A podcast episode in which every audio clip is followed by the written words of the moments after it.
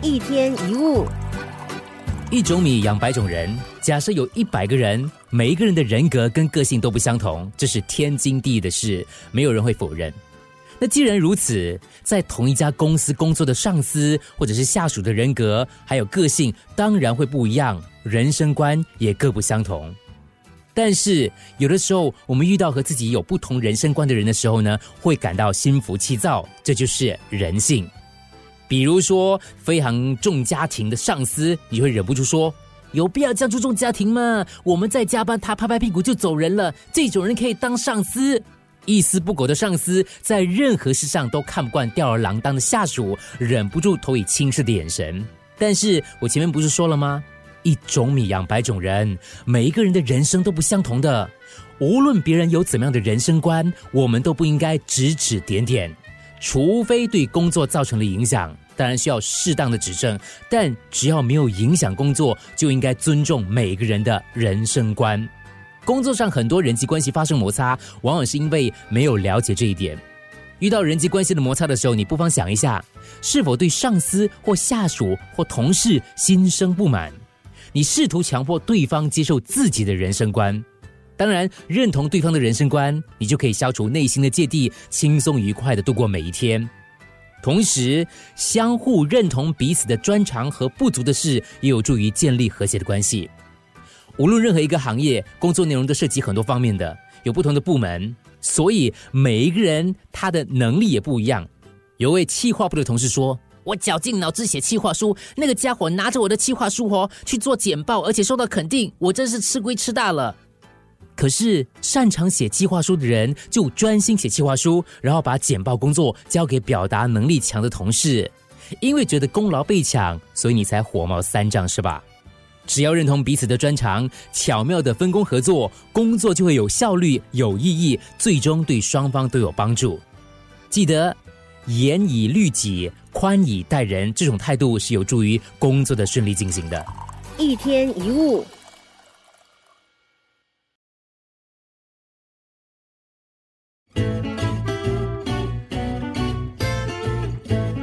一天一物。你是不是那种好像真的经常坚持自己的意见跟主张，凡事都要以你的主张为主张的人呢？如果是这样的话，你可能需要反省一下。因为你的人际关系很可能在你意想不到的地方会受挫，到时候就后悔莫及了。如果整天坚持自己才是正确，完全不听别人的意见，不久的将来人际关系肯定会出问题，早晚会走向失败。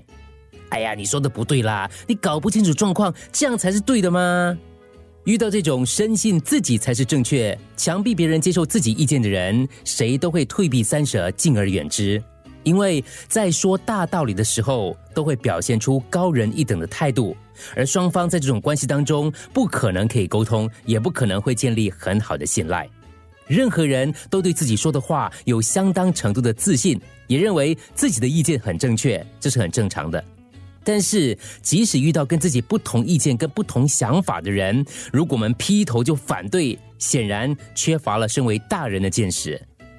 这个世界有太多各种不同的想法跟意见可以同时存在，要用这种态度来接受对方的意见跟想法，就可以让对方感受到你的度量，然后在接受对方的基础上，再心平气和的表达你自己的意见。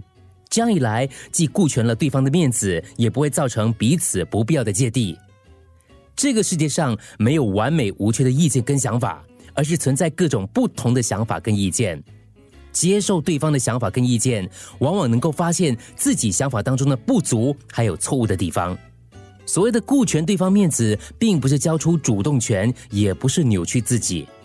相反的，顾全对方的面子是人生的智慧，可以从中得到有效的启示，为自己的思想增加宽度和深度，也可以促进人际关系的圆满，让工作获得更理想的结果。你自己也能够因此获得成长。当你顾全对方的面子的时候，对方也会带着真正的态度倾听你的意见，彼此就能够从对方的身上学到某些东西，相处的气氛更融洽，人际关系当然就比之前更圆满了。毫不留情的反驳对方、驳倒对方之后，很多时候内心剩下的只是空虚的征服感。你希望得到这样的结果吗？还是顾全对方的面子，彼此建立切磋琢磨的关系？答案应该显而易见吧。一天一物，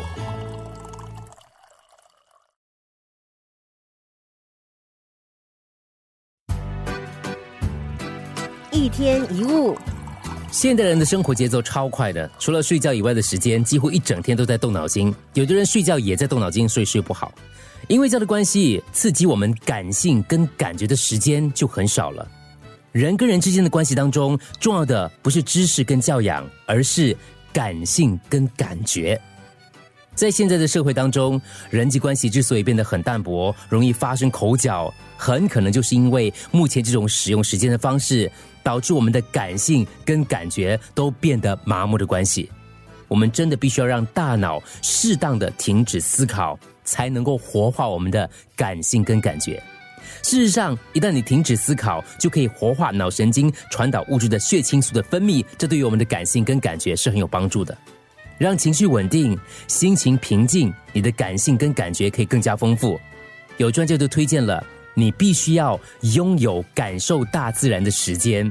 可是不对啊，生活在城市当中，很难做到一走出家门就可以接触到大自然吧？但是你一定能够感受到小自然。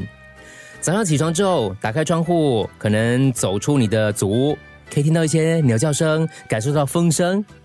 去附近的公园的时候呢，可以看一下不同的花草树木。入夜之后，可以看看外面天色变黑的整个感觉，或者是不同的月亮的形状，这些都是小自然。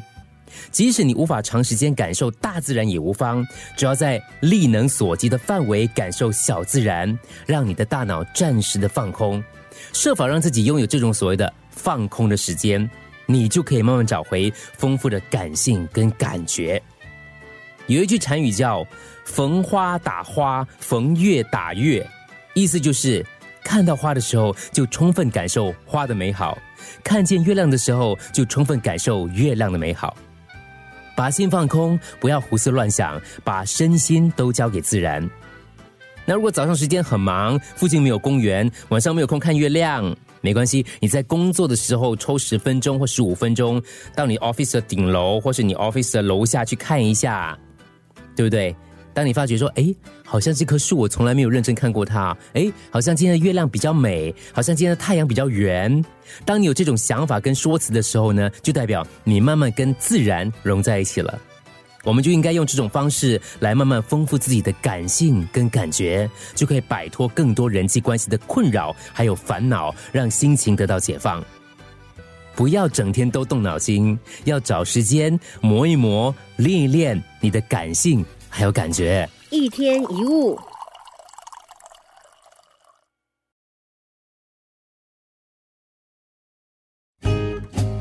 一天一物，人际关系当中有一个重要的原则，关键在一个字，那就是“恕”，宽恕的“恕”，上面一个“如果”的“如”，下面一个“心”呢。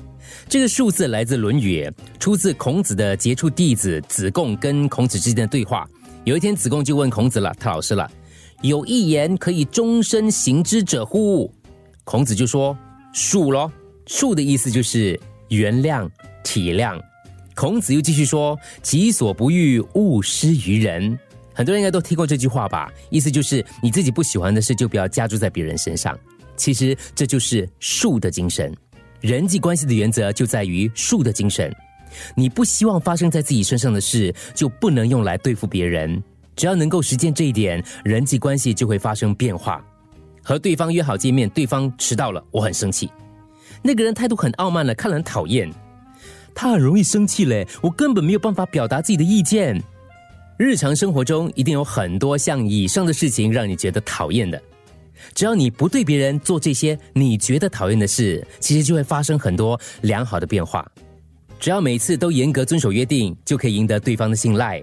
努力保持谦虚的态度，对方就会觉得受到尊重。心平气和的说话态度，容易让别人产生亲近感、信赖感、满足感、幸福感、亲近感，这些都能够对人际关系产生正面的影响。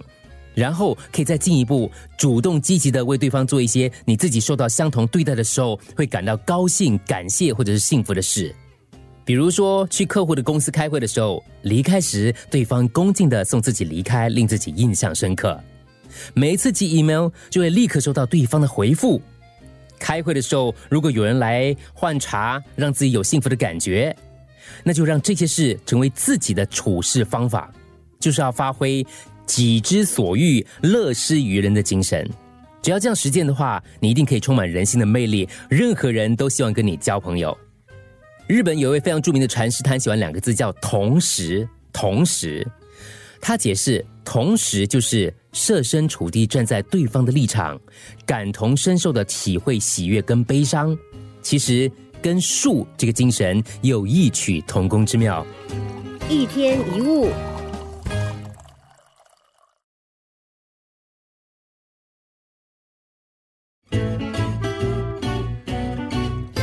一天一物。到目前为止，你跟你的朋友之间写下了怎么样的历史？认为和朋友之间在任何时候都能够心有灵犀、心灵相通的人，恐怕并不多。在这么多年的交往相处当中，发生一些感情不和或是言语的误会是理所当然的，也可能因此导致感情失和或是发生纠纷。尤其是跟好朋友之间，不可能从来没有吵过架的。重要的是吵架之后的应对，还有事后的处理。因为如果处理不好的话，很可能从此不相往来，就有点可惜了。因为奇迹的相遇，有缘才可以成为朋友，但是却因为处理不当而破坏了朋友之间的关系，未免太可惜了。可以说，失去朋友就等于人生失去了一道色彩。《论语》当中有一个非常知名的格言，叫“过而不改，是为过也”。犯了错而不道歉改正，才是真正的过错。当迟迟不道歉的时候，彼此的关系越来越僵，最后很可能恶化到无法言归于好。